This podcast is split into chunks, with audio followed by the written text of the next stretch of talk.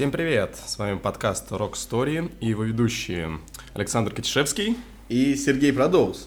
Сереженька, расскажи мне, дорогой друг, о какой группе мы будем рассказывать нашим слушателям сегодня? Ты мне не поверишь, эта группа образовалась очень-очень далеко отсюда. Что, где-то в Антарктиде или, может быть, в Исландии? Ну, мыслишь ты правильно, но не в нужном направлении. Почти. Это австралийская группа и группа ACDC. Ого, далеко мы сегодня собрались по карте рока.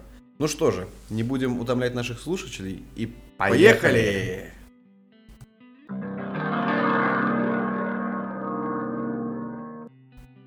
Итак, Саш, представь себе, 1955 год. Эпоха рок-н-ролла захватывает умы подростков по всему миру. Новые музыкальные веяния волной буквально несутся по радиоволнам от Великобритании до той самой Австралии, страны, которая помимо причудливой флоры, фауны, вроде кенгуру, дала этому миру явление, без которого ну, просто уже невозможно представить историю современной рок-музыки, да и музыки в целом. Группу ACDC. Я себе это отлично представляю. Австралийские поля с пшеницей. Под музыку Чака Берри вместе с огромной саранчой бежит маленький мальчик в школьной форме. Зовут его Ангус Янг. И он мечтает покорять стадионы и зажигать толпы людей. Ты абсолютно прав, Саш. Ангус Маккинон Янг и его старший брат Малькольм Янг составили костяк, вокруг которого, собственно, и сформировалась группа. Ну, мне кажется, ты забываешь еще одного члена семьи Янгов. Она сыграла не последнюю роль в становлении группы. Немногие об этом знают.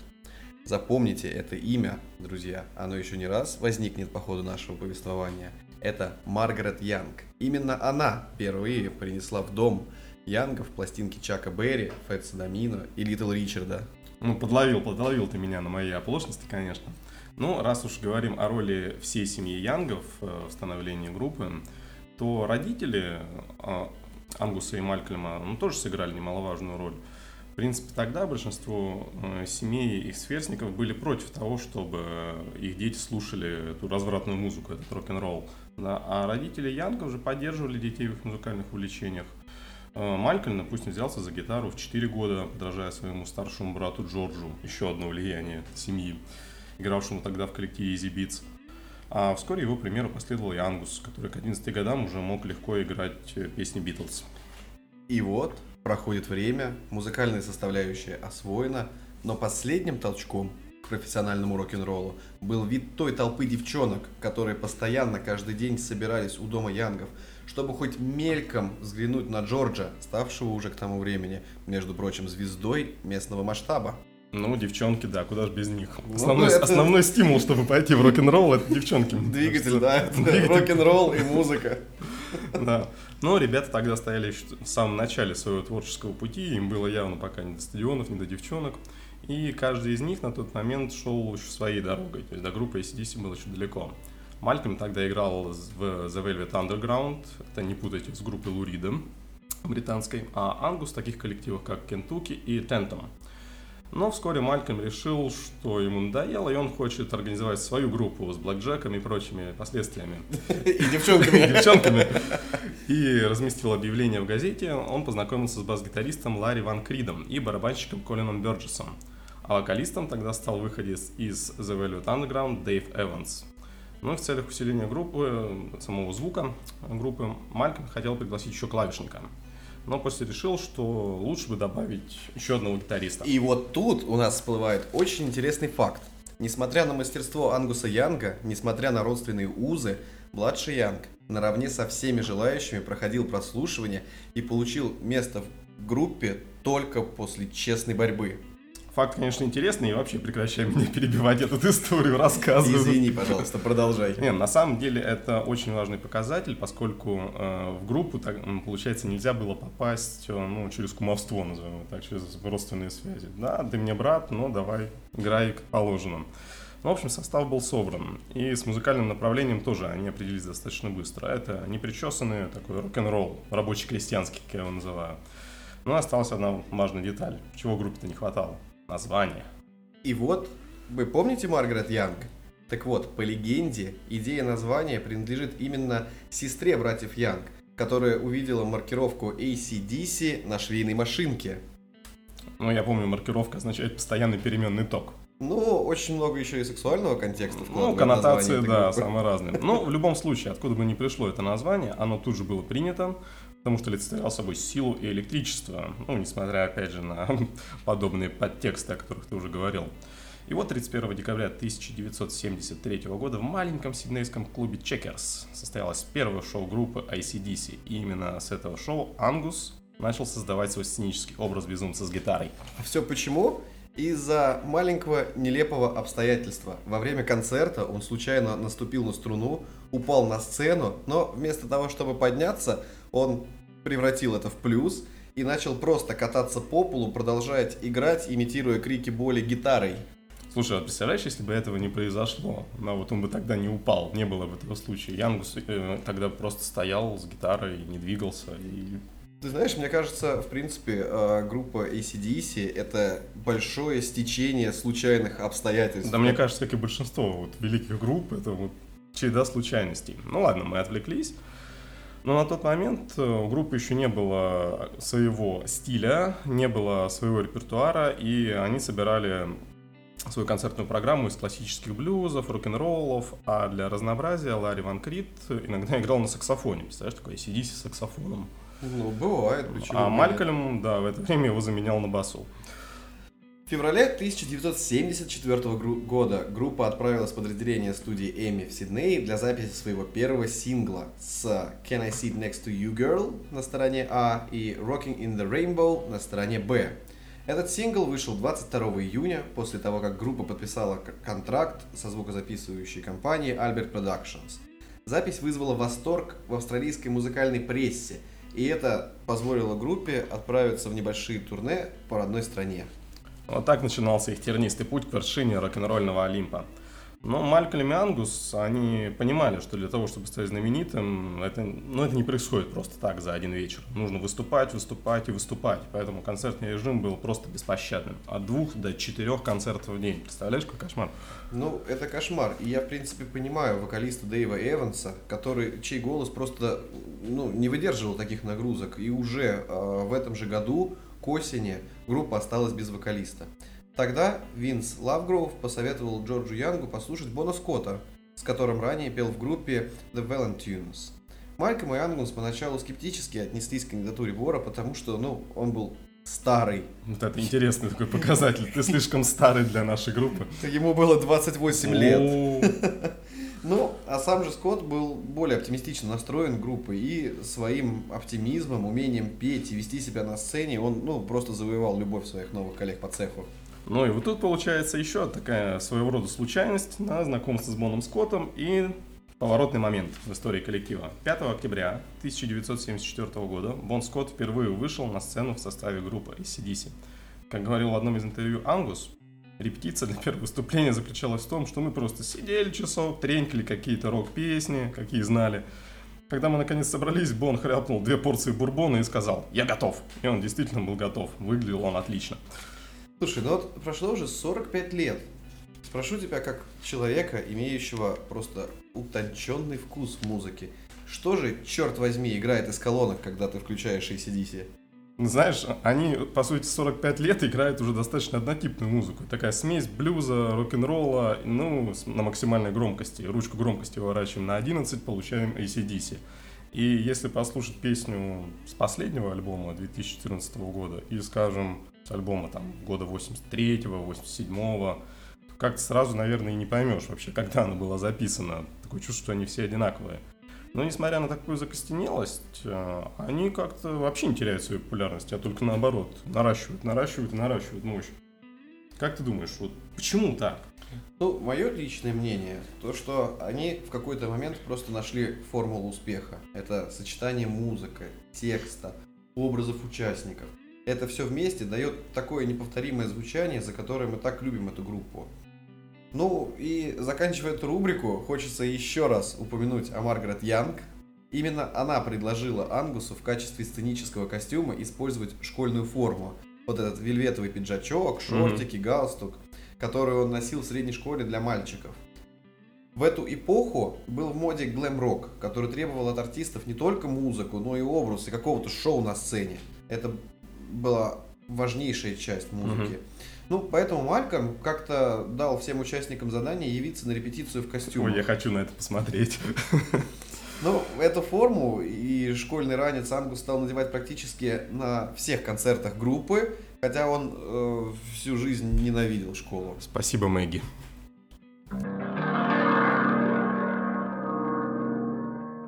Мы уже начали рассказывать про Бона Скотта, но все-таки, что же это за, что за человек? Почему именно после того, как он присоединился к группе, их карьера пошла вверх? Ну, давай я расскажу немножко. Рональд Белфорд Скотт родился 9 июля 1946 года в семье Чарльза Белфорда Скотта и Изабеллы Каннигем Митчелл. Еще мальчиком Бон, или как его называли, Рони, пристрастился гулять в одиночку. И после школы он никогда не шел прямо домой. Наш человек. Ну да, его мама Иза всегда волновалась за него. Но когда мальчик заинтересовался музыкой, его уже ничего не могло остановить.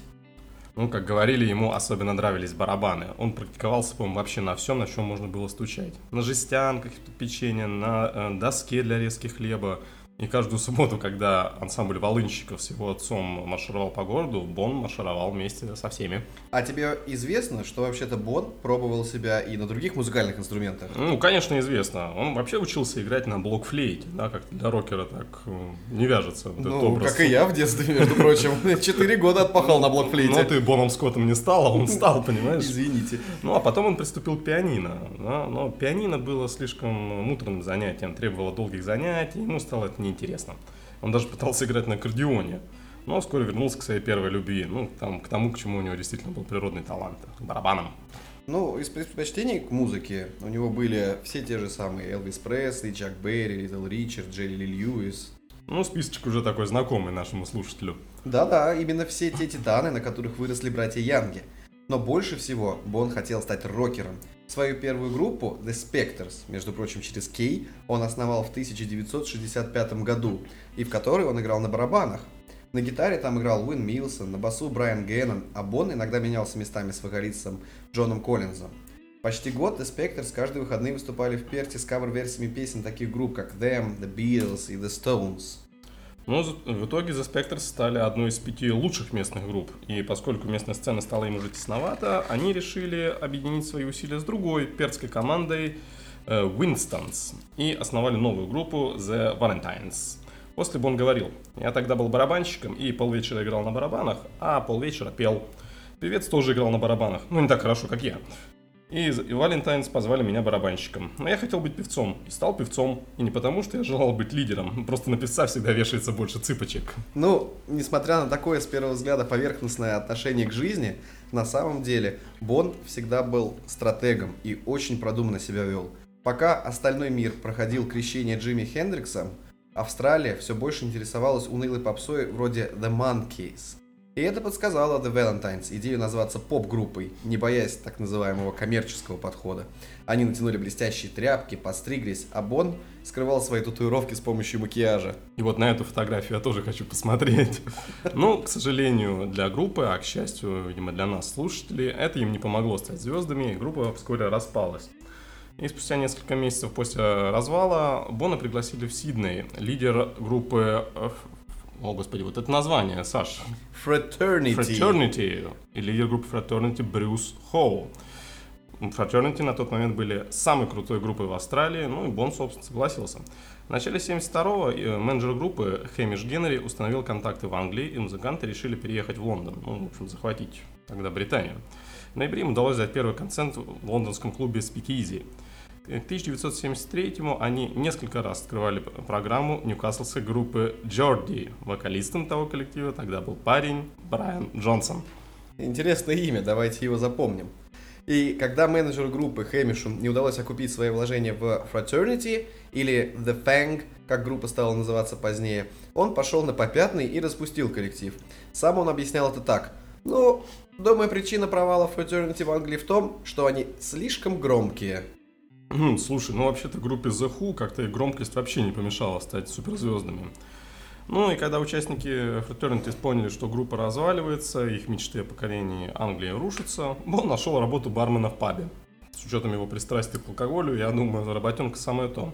А к Рождеству все музыканты в итоге вернулись в Австралию, и от группы и отличных взаимоотношений остались одни обломки. Винс Лавгроув поддерживал Бона Скотта, находя ему разовый прибранок. Наклеивать афиши, развозить группы, рисовать. И вроде бы все начало налаживаться, когда Лавгров сообщил другу, что есть отличная новая группа в Сиднее, и она ищет себе вокалиста. Он убедил Бона пойти их послушать. Как ты думаешь, как называлась эта группа? Ну, возможно, группа называлась ACDC. Ты прав. Вот так вот. Ну, как фронтмен ACDC, Скотт проявил себя по некоторым оценкам как самый харизматичный вокалист из всех, которые, которых когда-либо видела Австралия. Да, может быть, даже и мир. Его мужественный и в то же время обаятельный образ притягивал внимание зрителей как женского, так и мужского пола. Ну, то есть девчонки хотели быть с ним, а мужики хотели быть им. А, Скотт, однако, был также известен своим пристрастием к алкоголю, которое впоследствии, увы, привело к трагедии.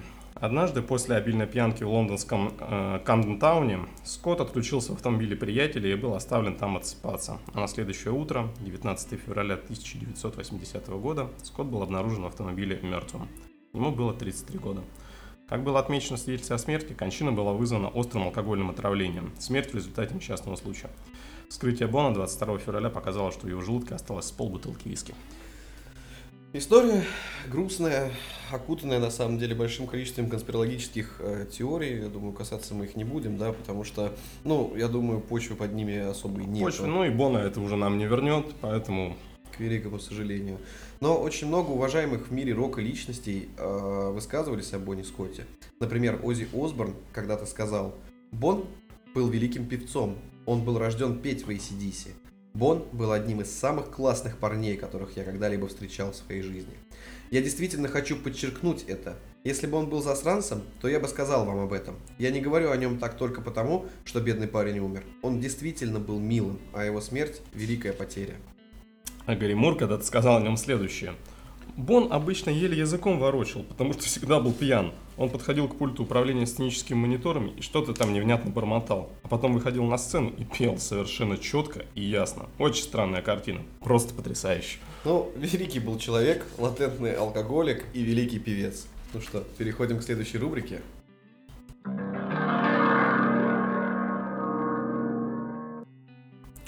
Саша, скажи, а какой твой самый любимый альбом группы ACDC? Тот, который я сейчас держу в руках. В левой руке у меня пластинка, в правой руке у меня CD. Это потрясающая, полностью черная пластинка под названием Back in Black. У тебя есть идея, как это переводится? Ну, если уж переводить дословно, то есть так прям в лоб, э, снова в черном? Ты прав. Но более литературный перевод «Возвращение в трауре». И это первый студийный альбом, выпущенный группой после смерти вокалиста Бона Скотта. Точно. И это уже шестой международный и седьмой выпущенный в Австралии альбом. Интересно, что смерть Бона застала группу как раз во время работы над этой пластинкой. А завершили они его уже со своим новым вокалистом, внимание, Брайаном Джонсоном, тем самым из группы Джорди. Не просто завершили, альбом был полностью переделан. Родились такие песни, как Hell's Bells, Have a Drink on Me и также заглавный трек Back in Black. Обложка альбома была сделана полностью черной, в память об ушедшем Скотте, как и песня You Shook Me All Night Long, которая также посвящена ему. Альбом дважды перевыпускался. Первый раз в 1997 году, а второй раз в 2003. И, кстати, вот те издания, которые ты держишь в руках, это как раз последнее переиздание 2003 года. И этот альбом занимает третье место в списке самых продаваемых альбомов в мире. Его опережает только триллер Майкла Джексона и альбом The Dark Side of the Moon группы Pink Floyd. А Back in Black был продан тиражом более 49 миллионов копий. Да уж, большой и очень значимый путь. Но группа до сих пор выступает и пишет альбомы. Несмотря на то, что в апреле 2014 года Малькольм Янг по состоянию здоровья был вынужден покинуть группу, и по семейному подряду его место занял его племянник Стиви Янг, сын старшего брата большой семьи Янгов Стивена – в марте 2016 года, к великому сожалению, вокалисту Брайану Джонсону был поставлен неутешительный диагноз. Врачи настоятельно рекомендовали ему приостановить концертные выступления, в противном случае вокалисту грозит полная потеря слуха. И его место занял Аксел Роуз, вокалист группы Guns N' Roses. Ну, такая спорная, конечно, кандидатура, но, между прочим, стало известно, что группа планирует записать новый альбом именно с Роузом на вокале. Но, однако, из-за гастрольных обязательств Роуза перед воссоединившимся Guns N' Roses выпуск планируется не ранее, чем на 2018 год. И в июне 2017 я поеду на концерт Guns N' Roses. Вот тогда мы о них и поговорим.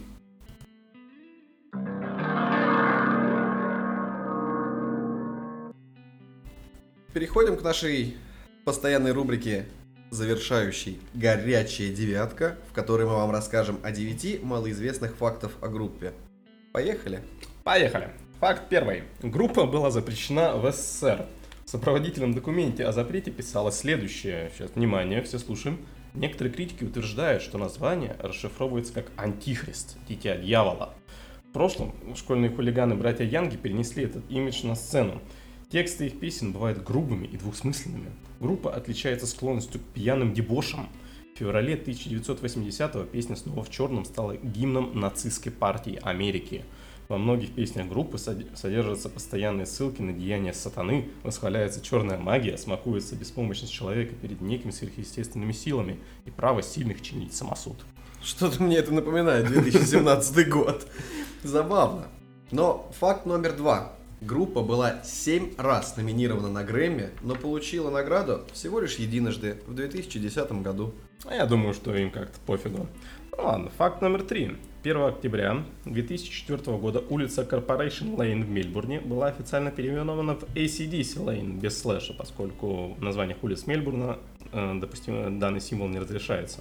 Также есть еще одна улица в мире, названная в честь ACDC, в Испании, в городе Легана, рядом с Мадридом. Cal de ACDC, недалеко от улицы, от улиц, названных в честь рок-групп Iron Maiden и Rosenda, испанская группа.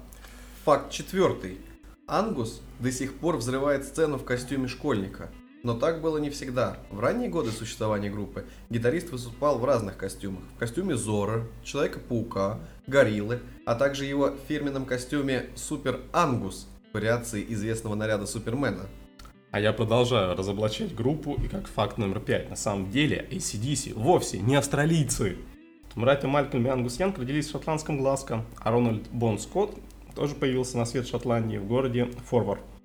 Бас-гитарист Клифф Уильямс родился в Ромфорде, Англия, а нынешний вокалист Брайан Джонсон, ну уже бывший в данном случае, родом из Данстона, что также в Англии.